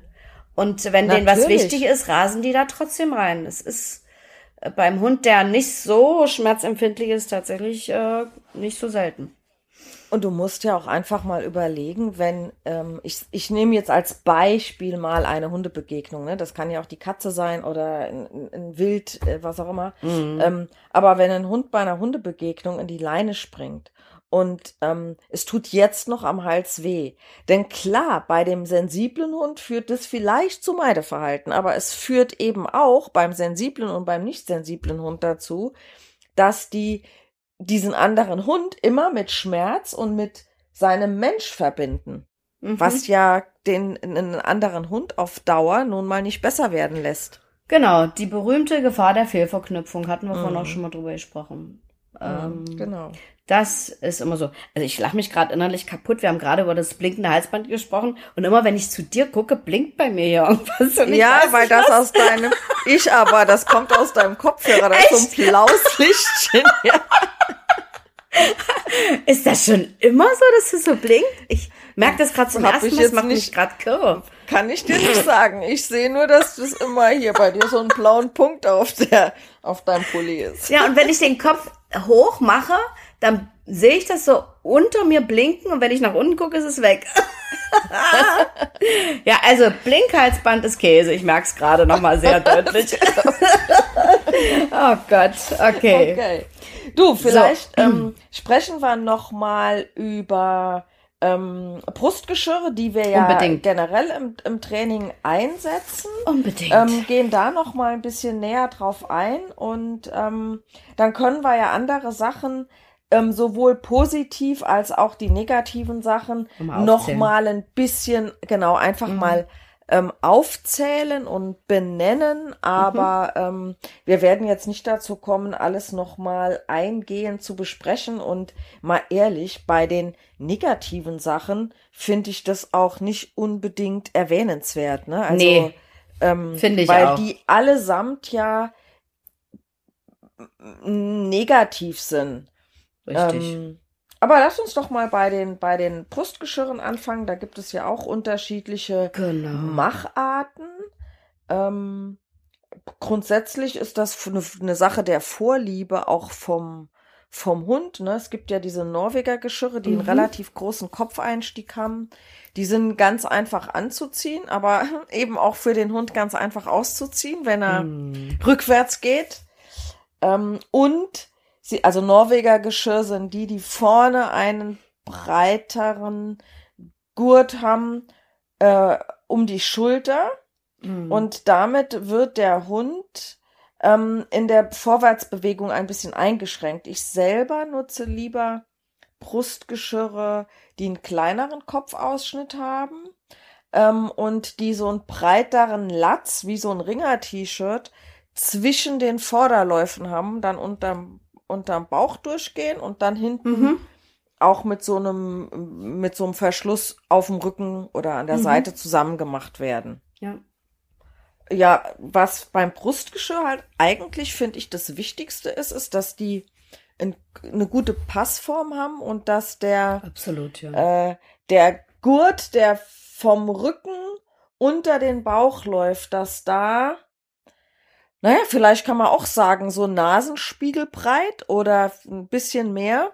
Schön breit Platz und ist gut gepolstert. Zwischen dem, zwischen der Achsel, also wo das Bein endet, ah, ja. bis da, wo der Gurt anfängt. Da muss Platz sein, weil sonst, wenn der Hund seine Beine beim Laufen nach vorne und nach hinten bewegt, scheuert der sich unter der Achsel wund. Mhm. Ganz genau.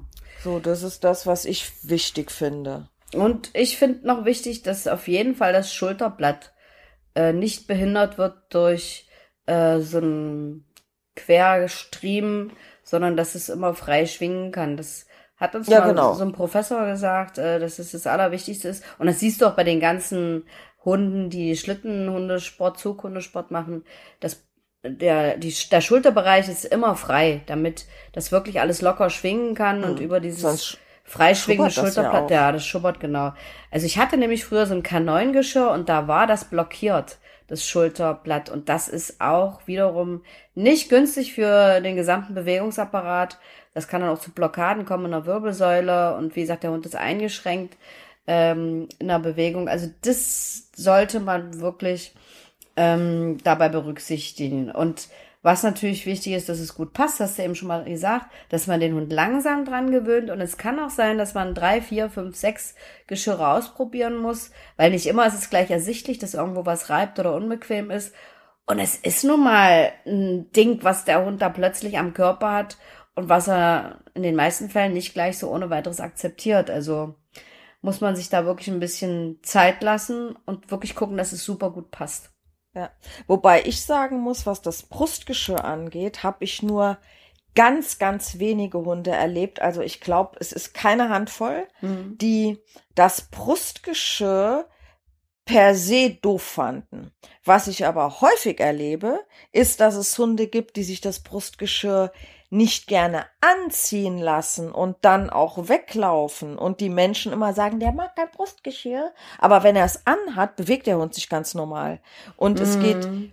meiner Meinung nach definitiv in der Mehrzahl darum, dass die Menschen dem Hund das Brustgeschirr übers Anziehen versauen, weil die, wie, wie kommt der Mensch? Der kommt von vorne, nimmt das Ding, beugt sich über den Hund, geht auf den zu ja. und sagt dem ja körpersprachlich, weiche vor mir. Geh mal genau. weg hier aus dem Weg und dann finden Hunde es halt auch blöd, wenn man denen was über den Kopf zieht.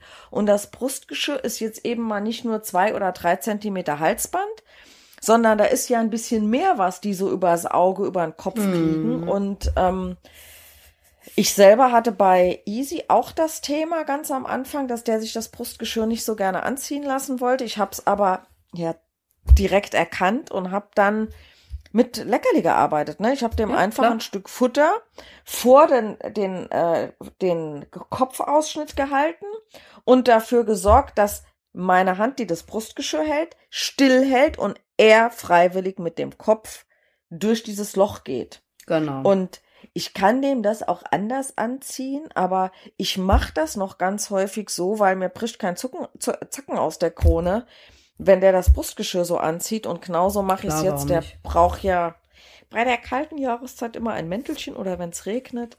Mhm. Ähm, das ist auch kein Thema, aber warum soll ich es ihm denn nicht angenehm machen? Und er ist nun mal verfressen und dann Ja. er das Brustgeschirr und das Mäntelchen mit einem Leckerli angezogen. Genau.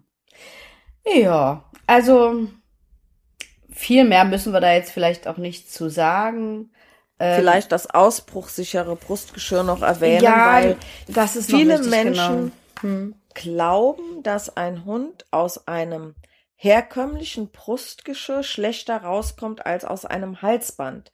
Dem stimme ich ganz und gar nicht zu. Wenn ein Halsband richtig eingestellt ist, dann kommt ein Hund aus dem Halsband schlechter raus als aus einem normalen Brustgeschirr. Und wenn ich einen Houdini habe, Hm. der weiß, wie er aus dem Brustgeschirr rauskommt, dann dreht er sich einfach rückwärts gegen den Zug der Leine, bringt das Brustgeschirr ähm, so, dass er äh, sich lang macht, als würde man die Arme nach oben strecken und der Mensch geht weiter und zieht dem gerade das Brustgeschirr über den Kopf. Dazu gibt es ausbruchsichere Geschirre, die an der Seite, also vom Rücken unter dem Bauch durch zwei Riemen haben. Mhm. Und der eine ist an dieser schmaleren Stelle, ähm, also schon hinten am, am Bauch. Ähm, und da passt natürlich die dicke Brust vorne nicht durch. Also das sind die Mhm. einzigen, die wirklich ausbruchsicher sind. Ansonsten, ähm, ja, ist ein Geschirr gut und positiv, aber nicht ausbruchsicher. Genau. Vielleicht Das noch ein, ein Erlebnis von mir zu einem Geschirr, was äh, ich direkt in den Mülleimer geworfen habe, nachdem ich es ausprobiert habe. Wenn ich mich richtig erinnere, es ist ja jetzt auch schon ewig her, hieß das Ding Gentle Leader für Geschirr. Und dann Hm. stand da drauf, ja, sie kriegen ihren Hund innerhalb kürzester Zeit dazu, dass er ganz tipptopp leinenführig läuft. Und ich dachte so, oh, das ist die Lösung für mein Leinenführigkeitsproblem, weil Tommy hat ja unsäglich an der Leine gezogen. Dann habe ich ihm das angezogen, da war mir schon nicht ganz wohl dabei. Da liefen quasi zwei so dünne äh, Stricke unter seinen Vorderbeinen lang und die mündeten dann oben auf dem Rücken in so einem Ring drinne. Da waren die dann verbunden und da war dann quasi die Leine dran. Und immer wenn der an der Leine gezogen hat, dann zog sich dieses, dann zogen sich diese dünnen Schlingen um seine oder unter seinen Achseln Ja. zusammen und äh, der lief tatsächlich äh, augenscheinlich relativ gut bei mir, aber ich kannte ja meinen Hund. Ich hatte so das Gefühl, der läuft wie auf rohen Eiern, der trippelte so komisch. Mhm. Aber es war natürlich für mich angenehm, weil er zog nicht. Und dann, oh, ich werde es nie vergessen, es war ein sehr, sehr heißer Tag auch noch, ziehe ich dem das Ding aus und denk so, oh, die dünnen Bänder waren irgendwie so komisch klebrig. Dann bemerkte ich, es war Blut. Das hat Ja, den blutig gescheuert. Oh, da habe ich erst mal geheult und dachte, Gott, was habe ich dem armen Hund angetan? Hab's direkt in die Tonne geworfen. Also es gibt schon kranke Sachen, aber auch ich habe nach Stroh, jedem Strohhalm gegriffen, um irgendwie meinen Hund besser unter Kontrolle zu kriegen und mit dem irgendwie besser draußen rummarschieren zu können. Also das werde ich Ja. nie vergessen. Das- Und es klang so toll, was auf dieser Verpackung stand. Naja, habe ich nie wieder benutzt. Tat mir auch Es ist furchtbar leid, wie mit aber allem. ja. Wo es Leid gibt, wird Geld draus gemacht. Ja. Und definitiv ist es ja so, dass solche, solche Hilfsmittel, die etwas abstellen sollen, ähm, über, in aller Regel über Meideverhalten arbeiten. Genau. Ähm, und was will denn ein Mensch? Er will seinen Hund unter Kontrolle haben und eigentlich habe ich die Erfahrung gemacht, dass die Menschen mit ihrem Hund ein partnerschaftliches Verhalten haben wollen und nicht ihn beherrschen. Ja. Und das ist das, was einige Hilfsmittel ähm, auslösen. Wenn wir da dabei sind, Mhm. ähm, erwähnen wir vielleicht noch das Halt die Harness, weil das ja hatte auch, ich auch ein gerade im Kopf. Hm. Brustgeschirr ist. Das habe ich dann danach benutzt. Das Halti. Mhm. Genau. Äh, Das Halti ging oder gut. Halti Harnes? Gab's das Halti Harnes damals schon? Das, das gab's tatsächlich schon. Ich hatte erstes Halti und da hat sich Tommy aber draus rausgewunden. Wenn der richtig in Rage war, dann hat er so seinen Kopf hin und her geschmissen, dass der da rausgerutscht ist. Und da konnte ich machen, was ich wollte. Also ich, ich hätte es ganz eng zuhalten müssen, habe ich auch einmal tatsächlich getan, weil er sich so extrem gebärdet hat, wie so ein Irrer. Aber dieses Geschirr, ähm, da werde ich seinen Blick nie vergessen, das ging gut. Das äh, hat ihn quasi so ein bisschen ausgehebelt. Also ich konnte ihn dann, wenn der was anfixiert hat, konnte ich ihn da rausholen. Ich habe ihn erst angesprochen, ein Signal gegeben und dann habe ich ihn quasi wie so ein Pferdchen so ganz leicht rumgenommen. Es hat so ein bisschen über die Schulter ihn ausgehebelt. Da hat er mich angeguckt, so nach dem Motto, hä? Wie kannst du mich so auf die Art und Weise rumführen? Weil das hat, da hat er nicht mit gerechnet. Aber das ging gut. Es war besser als das Halti, weil ich musste ihn da auch nicht ewig dran gewöhnen. Halti ist ja immer, alles was am Fang ist, ist da, ist ja uns sehr sensibel, auch mit viel Training verbunden. Habe ich auch alles Ja, wie- gemacht, Wie aber. Maulkorb, ne? Ja, genau. Aber das, ähm, und man muss auch super genau sein bei dem Halti. Also der Hund wird auch nicht die ganze Zeit am Halti geführt, sondern da hatte ich dann auch die, ähm, den anderen Karabiner äh, am Halsband und äh, einen Karabiner dann unten am Halti und ich habe ihn erst nach einem Signal dann mit dem Halti quasi versucht rumzunehmen, wie beim Pferd halt, ne? Dass ich den Kopf aus der Situation dann wegdrehe. Genau. Aber ähm, ich habe mir damals, als wir das Thema Hilfsmittel in der Ausbildung hatten, habe ich mir auch ein Halti bestellt. Ähm, einfach damit ich das in meinem Equipment habe für, für Kundenhunde, ne, wenn man das mal äh, üben will. Und ähm, da habe ich mir die Beschreibung durchgelesen und da steht dann tatsächlich drin, du ziehst dem Ding, dem Hund das Ding an, machst die Leine unten an den Ring unter dem Kopf und dann kannst du losgehen. Ja, nee, das geht gar nicht. So war das damals beschrieben. Also erstmal muss man den Hund ans Tragen gewöhnen Mhm. und dann ist der Hauptzug immer am Halsband oder am Brustgeschirr. Ganz genau. Und der kleinere Haken von einer Leine mit zwei Karabinern, der ist ähm, unten am Halti dran. Also der Halti ist ja dieses Kopfhalfter. Ähm, und damit wird der Hund nur umgelenkt. Und weil er den, weil du den Kopf unter Kontrolle hast und der Hund ja eigentlich immer seiner Nase, also seiner, ne, wo er hinguckt, folgt, er kann ja nicht Mhm. anders. Mhm. Ähm, und beim Halti Harnes ist das Ganze etwas einfacher, weil wenn ein Hund ein Brustgeschirr kennt, musst du ihn nicht dran gewöhnen.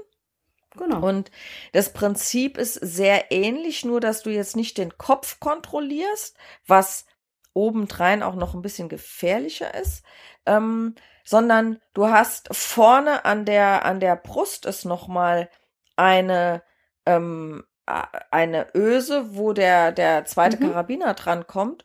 Und ähm, es gibt die auch in unterschiedlichen Ausführungen. Das Original heißt eben Halti Harnes ähm, von dem Dr. Muckford oder Muckford irgendwie. Robert Mackford nicht. heißt er.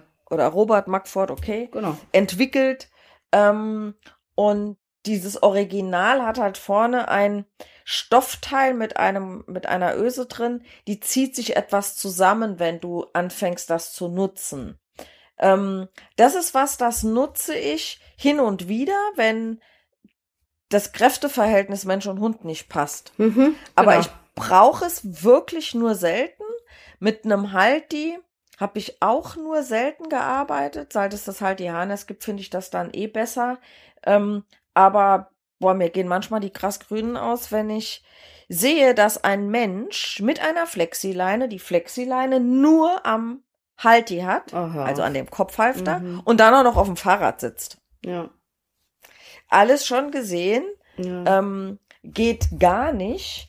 Aber wenn es richtig eingesetzt wird, und das sollte man sich, denke ich, von einem guten äh, Hundetrainer, von einem Profi zeigen lassen, wie man das Halti und das Halti Harness einsetzt.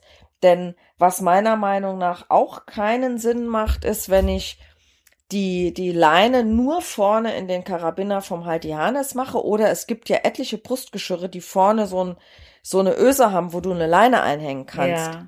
Und ich sehe das in letzter Zeit verstärkt, dass die Menschen die Leine nur vorne haben. Klar, wenn der Hund jetzt in die Leine brettert, dann kann er nicht geradeaus, sondern er, er dreht sich automatisch in die Richtung des Menschen, ne? weil die Brust wird ja ausgestoppt und der Popo geht erstmal noch eine Seite. Er, Mm. er kann nicht vorwärts ziehen, sondern er wird automatisch umgelenkt. Ähm, aber trotzdem finde ich es irgendwie aus meiner Sicht jetzt nicht so prickelnd, wenn ein Hund permanent an diesem Teil nur vorne an der Brust auf Spannung läuft, weil er muss die ganze Zeit gegen eine gewisse Spannung angehen, was meiner Meinung nach auf Dauer zu Verspannungen in der Muskulatur führt. Auf jeden Fall. Sehe ich auch so. Mhm. Ja. Ja, was haben wir noch? Ähm, ähm, also oft, was ich nicht oft, aber doch oft nutze ich die, die Hundebox, ist ja auch ein Hilfsmittel. Im um, Auto, zu Hause, zum zur Ruhe kommen. Ein tolles müssen wir aber jetzt, ja, müssen wir aber nicht mehr extra drauf Nö, haben wir einen Podcast zugemacht. Genau. Ähm, dann noch genutzt die Hundepfeife. Ja. Muss man jetzt aber auch nicht, ne? Es halt, muss konditioniert werden und dient dem Rückruf oder einem Stopppfiff oder einem Pfiff zum Ablegen. Ähm, ich denke, jeder weiß, was eine Hundepfeife ist, müssen wir jetzt auch nicht weiter drauf eingehen. Wir können ja mal noch einen ähm, Podcast zum Thema Abrufen machen und dann würden wir mit der Pfeife das nochmal genau besprechen. Fall, ja? Auf jeden Fall. Ist vielleicht nochmal ein Der Maulkorb. Thema. Ja, auch ein sehr wichtiges Hilfsmittel. Genau. Ähm, ist leider in der Menschenwelt sehr negativ gesehen, ne? Der arme Hund mit Maulkorb. Ja, wobei es ja inzwischen auch diese äh, hübschen Bunten gibt aus dem biotanen Material. Wobei, wenn der Hund wirklich ähm, ein Thema hat mit dem Beißen, denke ich mal, halten die Dinger da nicht so viel ab. Aber das sieht auf jeden Fall ein bisschen netter aus und in den öffentlichen Verkehrsmitteln braucht man einen. Ähm, und ich mache es manchmal auch mit Menschen, ähm, wo der Hund ähm, ein Thema mit Menschen hat und mhm. einfach um das ein bisschen abzuschrecken, dass da nicht jeder hin äh, krapscht und versucht den Hund anzufassen, sondern damit er wirklich mal ein bisschen gefährlicher aussieht und die, die Leute ihn einfach in Ruhe lassen. Ja. Wobei das ja absurd ist, ne? Der es Hund hat absurd, einen Maulkorb ja, an, klar. man weiß, er kann nicht beißen, aber gleichzeitig ROI, äh, äh, Quatsch, äh, also vermittelt das einem anderen Mensch, oh, der Hund hat einen Maulkorb an, also der ist gefährlich, da gehe ich nicht hin. Ja, leider geht's manchmal nur so. Reden kannst du ja manchmal im Himmel des Jahrmarkt und das interessiert keinen. Also, ja, dafür ist ein Maulkorb ganz gut. Wie gesagt, ich würde äh, mit jedem Welpen schon ein Training machen mit dem Maulkorb. Das heißt, den sehr positiv belegen, irgendwie mit irgendwas Leckerem einschmieren in, wo der erstmal rausschleckern kann, weil in den öffentlichen Verkehrsmitteln, ob das jetzt Bahn ist oder U-Bahn, S-Bahn, Straßenbahn, brauchst du so ein Ding auf jeden Fall. Und äh, da sollte man es auf jeden Fall mitführen.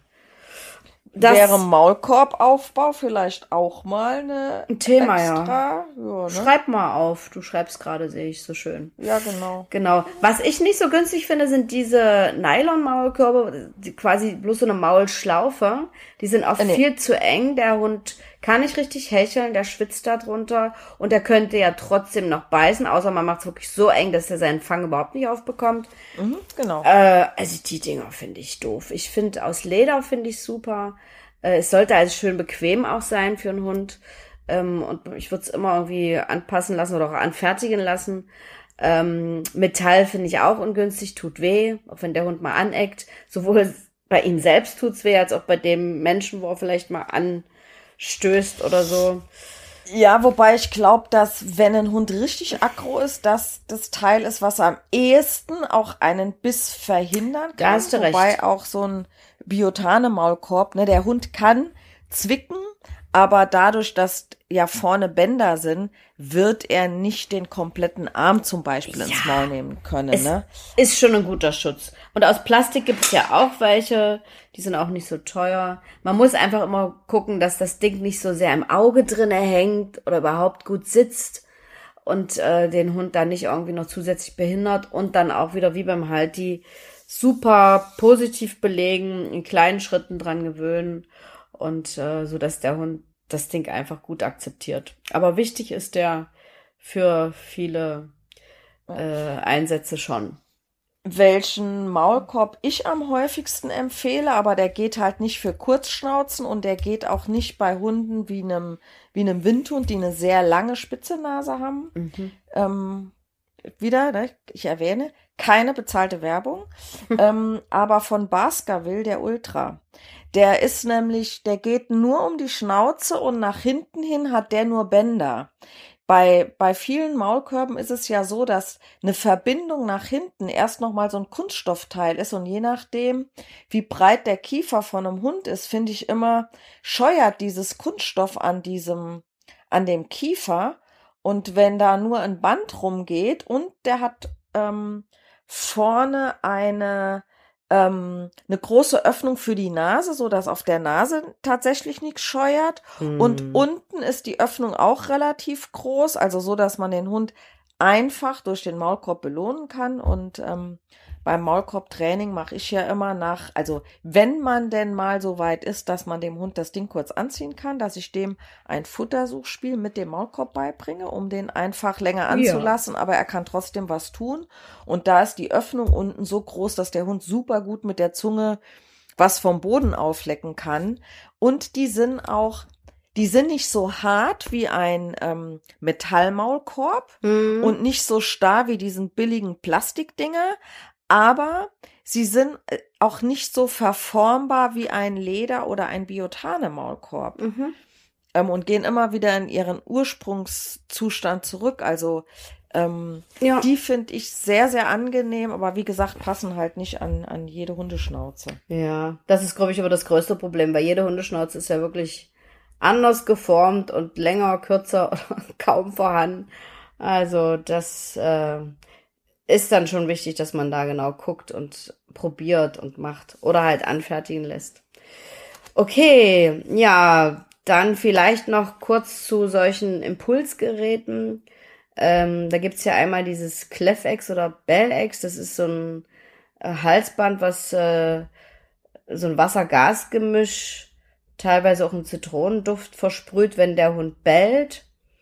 Problem- Antibell-Halsband. So ein genannt Antibell-Halsband, ne? genau. Und das sprüht halt auch, äh, wenn ein anderer Hund bellt. Ich habe auch schon erlebt, wenn die Tür laut zugeschlagen wird, also so ein lautes Geräusch kommt, sprüht das auch. Ähm, also wenn eine Autotür knallt oder so. Und ähm, ja, und entweder wird der Hund durch dieses Ding total verunsichert oder es wird ihm egal und der bellt weiter. Und außerdem hatten wir auch schon öfter drüber gesprochen, finde ich es einfach wichtig, der Hund ist ein soziales Lebewesen, der sollte bitteschön, wenn er korrigiert wird, dann auch von seinem Menschen korrigiert werden. Also das empfehlen wir überhaupt gar nicht. Dieses Anti-Bell-Halsband. Äh, Ja, genau, Ja. das geht, das geht äh, überhaupt gar nicht. Mhm. Ähm, dann gibt es, ja, vor allen Dingen, die reagieren ja, die Antibell-Halsbänder, die reagieren ja über ein Mikrofon. Das heißt, wenn Genau. ein Geräusch in der Umgebung ertönt oder ein anderer Hund nebendran bellt, ne, dann löst das Ding auch aus. Womit soll der Hund es bitte schön verknüpfen? Ja, genau. Das äh, habe ich ja von gesagt. Das ist also sehr, sehr ungünstig und äh, ja, das geht gar nicht. Äh, und vor allen Dingen, das wird manchmal eingesetzt von Menschen, wo der Hund bellt, wenn er alleine zu Hause ist. Was für ein Käse. Ich muss doch gucken, warum macht der Hund das denn? Was hat er denn? Wieso bellt er denn? Dem geht's ja auch nicht gut. Jetzt hat er irgendein starkes Problem, aufgrund dessen er bellt, und dann wird er noch mit so einem Ding äh, oder durch so ein Ding besprüht. Äh, was, also, Anonym korrigiert sozusagen. anonym ne? korrigiert. Also das ist so unfassbar bescheuert, äh, was man dem Hund da antut. Also, nee. Und das finde ich einfach, es ist eine Symptombekämpfung und keine Korrektur, wo der Hund weiß, wo es herkommt. Und dann fühlt er sich, wenn man Pech hat, in den eigenen vier Wänden nicht wohl. Und dann kann es passieren, hatte ich alles schon, dass der Hund dann anfängt, weil er ja nicht mehr bellen kann, weil er Schiss hat, trotzdem das Problem noch da ist, dass er zum Beispiel sich die Pfoten aufbeißt. Oder sich Fell rausreißt. Oder in die Rutenspitze beißt, bis die blutet, weil er dann seinen Stress auf die Art und Weise abbaut. Also Ja. das will ich jetzt so gar nicht so weiter ausweiten. Wir haben ja gesagt, wir wollen nur kurz erwähnen, dass es sowas gibt und dass wir das einfach nicht gutheißen können, sowas. Genau, dann gibt es noch das berühmte Teletack, also das Stromhalsband. Mhm, genau. Gesetzlich eigentlich, also die Nutzung ist verboten, der Kauf aber nicht. Also Mm. totaler Quatsch. Also brauchen wir auch jetzt gar nicht drüber diskutieren. Mhm. Ähm, wird meiner Erfahrung nach häufig noch von Jägern eingesetzt und von Hunden, die ähm, irgendwie einen starken Jagdtrieb haben. Na, von Hunden nicht. Ähm, äh, nee, ja, natürlich, ne? Ein Hund würde danke sich sowas die- nicht freiwillig umschneiden. Danke für die Korrektur, Carola. Hat auch nicht wehgetan. Nein, ich weiß ja, was nee, du meinst, aber. Nee. Genau. Ja, also die ähm, Dinger. Da gibt's gar kein, äh, nee. keine Diskussion drüber. Und weißt du, Vera, ich werde nie vergessen, ich weiß nicht, ob es Martin euch auch erzählt hat. Martin ist ja ein verrückter Kerl in der Beziehung, der hat ja sowas immer am eigenen Körper ausgetestet. Und der hat damals gesagt, der hat dann, da gibt's ja, ich weiß gar nicht, sechs oder acht Stufen. Und bei der vollen Stärke tat ihm sein ganzer Arm weh und die Schulter. Also er hatte heftigste Schmerzen und hat das noch zwei Tage lang gemerkt. Das musst du dir mal reinziehen. Ein erwachsener Mann, ne? Mhm. Der auf Stufe acht mal kurz so einen Impuls setzt, hat da zwei Tage noch Schmerzen. Also mehr wollen wir dazu, glaube ich, auch nicht sagen. Es ist einfach. Nee. Ich sag jetzt mal Scheiße. genau. okay. Dann das, das Sprühimpulsgerät, ne, also das ist was, habe ich tatsächlich auch seit vielen Jahren, ne, wenn man das mal mit einem Kunden einsetzen mhm. müsste. Das ist äh, basiert über eine Funksteuerung mhm. ähm, mit Luft, Wasser oder Zitronenduft. Also die gibt's ja auch unter, unter unterschiedlichen Namen werden die vertrieben. Mhm. Ich glaube, ein, ein, gängiger Name ist Dog Trainer oder sowas. Master Plus. Äh, und Master, Master Plus, Plus genau. Das, hm. Ja. Ähm, und äh, ich habe es genau ein einziges Mal ähm, genutzt. Und bei dem Hund hat das so ne, der war jetzt nicht ganz so sensibel, hat nicht so den Erfolg gehabt. Und ich sag auch immer, ähm, das mu also ich finde, ähm, ein Hilfsmittel muss wie man, wie sagt man so schön, Preis-Leistung, ne? Also das ist ähm, schweineteuer, ne? Ja, ich meine jetzt gar nicht so tatsächlich den Preis, aber wenn ich sowas anwende, mhm. dann muss es auch ähm, entsprechend für den Hund mehr Lebensqualität ja, bedeuten. Genau. Ne, darum geht's. Und wenn ich sowas dauerhaft einsetzen muss, ähm, und permanent nur über Meideverhalten geht, dann kann das nicht sein. Ähm, das ist ja genau wie mit einer Wasserflasche oder mit einer Wasserpistole, die ich jetzt, der Strahl ist viel zu gering, aber ähm, Wasserstrahl, Wurfkette, Diskscheiben, Klapperdose und so ein Kram, mhm. ne? Ähm, das nutzt man ja, um einen Hund an gewissen Stellen das Verhalten zu unterbinden. Und da würde ich mhm. gerne dazu sagen, äh, dass ein Verhalten, wenn ich es korrigieren will, immer im Ansatz unterbunden werden muss und nicht der Hund bellt schon zum 75. Mal und jetzt reicht es mir und jetzt korrigiere ich. Mhm, genau. Ne? genau. Ähm, äh, also ich versuche wirklich weitestgehend Hilfs solche Hilfsmittel, Hilfsmittel, die äh, ne, korrigieren sollen, weitestgehend zu vermeiden. Ne? Natürlich nutze ja. ich diese Hilfsmittel, die wir eben angesprochen haben, wie Halsbandleine, Schleppleine etc. pp. Ähm, aber sowas hier, ähm, da nutze ich als Hilfsmittel lieber den Mensch, der seinen Körper ja immer dabei hat. Genau. Ja, auf, auf die Art und Weise. Ja, da bin ich voll bei dir. Es geht mir auch so. Ich habe auch einen Master Plus im Schrank und ich habe es, glaube ich, zweimal benutzt. Einmal bei so einem Beagle, der hat das dann, dieses Sprühen mit einem äh, langen Grashalm verknüpft.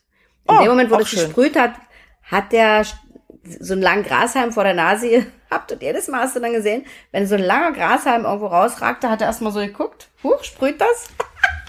Aber ja, ja, es, es, ist, es ist ein Abbruchsignal, es ist auch vertretbar, wenn man ein Anti-Jagd-Training macht, aber erst weiter am Ende einer langen Trainingskette, sage ich jetzt mal, es wird oft unterschätzt, äh, finde ich. Ähm, wobei so viele Leute setzen das nicht ein. Aber die denken, da kommt ja nur Wasser. Aber auch da bei einer falschen Anwendung kann es auch ein Trauma auslösen und der psychische Natürlich. Schaden kann auch groß sein. Ähm, und man sollte wirklich äh, sich da professionelle Hilfe suchen, wenn man es machen möchte. Und ich finde halt vorher erstmal, es ist ja immer wieder nur eine Symptombekämpfung wichtig, ganz viele andere Dinge zu machen. Und ja, also. Genau. Und wie du schon sagst, ich finde es auch besser mit dem Körper, mit der Körpersprache und in dem die Beziehung irgendwann gut ist zwischen Mensch und Hund, diese ganzen Dinge dann auf die Reihe zu kriegen. Jo, Vera, unsere Zeit ist so weit schon vorangeschritten. Du wolltest mal mit Easy spazieren gehen. Aber ich glaube, wir haben auch die wichtigsten Sachen erwähnt. Vielleicht noch eins, dieses Vibrationshalsband. Das nutze ich tatsächlich, wenn auch selten, weil ich habe nicht so oft taube Hunde im Training, ja. um das, da konditioniere ich den Hund aber auch gut drauf, um mal so einen ja. Taubenhund quasi ansprechen zu können. Dass der genau. ein Signal kriegt, dieses, diese Vibration und dann weiß, genau. okay, ich muss mich umgucken, weil mein Mensch will irgendwas zu mir sagen. Der hört es ja nicht mehr, der arme Kerl. Genau, aber das, dann muss es halt positiv belegt werden und Absolut. das kann man durchaus. Absolut. Und ansonsten wird dieser, ähm, diese Vibration ja auch häufig als Warnung vor dem Sprühen benutzt oder als Warnung vor dem Strom. Ähm, ne, ja. ne, also das, diesen, diesen äh, Vibrationsimpuls haben ja viele ähm, Stromhalsbänder als auch Stimmt. diese mhm. ähm, Sprühimpulsgeräte. Genau. Ähm, aber genau, an der Stelle würde ich das äh, auch nutzen, auf jeden Fall. Genau. Wenn es halt positiv belegt wird. Und dann muss ich sagen, habe ich eigentlich äh, überall Häkchen hier hinter gemacht. Ja, ja, Was wir jetzt nicht erwähnt haben, sind so Sachen wie Klicker und Targetstab, ja, ähm, was ich so im. Prinzip auch nur im Tricktraining benutze oder mhm. ähm, im Assistenzhundetraining. Da benutze ich Klicker dann auch noch häufiger. Du, da gibt's noch viel mehr. Ich, ich würde sagen, da machen wir noch mal einen extra Podcast zu, wo wir mal über die ganzen Dinge sprechen, Spielzeuge oder wie gesagt Hilfsmittel, um den Hund zu beschäftigen. Gibt Sehr ja gut. eine Menge Sachen, die man da auch einsetzen kann. Und für mich gehört da der Klicker und der Targetstab dazu. Es ist einfach auch eine Form der Beschäftigung, dass man dem Hund da so ein paar nette Sachen beibringt, wenn Mensch und Hund dran Spaß haben. Also das können wir vielleicht da dann mal noch mit einbauen. Stimmt, genau, das ist doch auch eine gute Idee. Haben wir doch gleich wieder ein paar Themen für die nächsten Sachen. Sehr ja? gut. Okay. Okay. Gut. Meine Liebe, dann wünsche ich dir noch einen schönen Sonntagnachmittag. Der ist nämlich heute ein Sonntag. Ja, heute ist Sonntag. Die Sonne ist jetzt hier auch weg, aber. Bei dir ist wenigstens noch hell, bei mir ist schon dunkel. Wie kommt das denn? Echt? Du, in Spanien war es tatsächlich fast eine Stunde länger hell als hier. Echt? Auf nach ja. Spanien. Aber es wird ja jetzt bei uns auch. Es geht ja wieder vorwärts. Und falls jetzt irgendwelche Menschen sagen, oh Gott, Spanien, Hochrisikogebiet, ne? Wir waren mit dem Wohnmobil unterwegs und außer auf dem äh, Campingplatz hat man eigentlich kaum Menschen getroffen, weil wir natürlich die großen Städte jetzt auch gemieden haben. Mhm. Und ansonsten war da alles wie ausgestorben. Also Wahnsinn. von daher, ich hatte eine schöne Zeit. Ja, das ist die Hauptsache. Ja. Na gut, liebe Vera. Dann wünsche ich dir auch noch einen schönen Nachmittag und einen schönen Abend und einen guten Dankeschön. Start in die neue Woche. Und dir ebenso. Dankeschön. Bis und bald. bis zum nächsten Mal. Bis jo. dann. Ciao. Tschüss.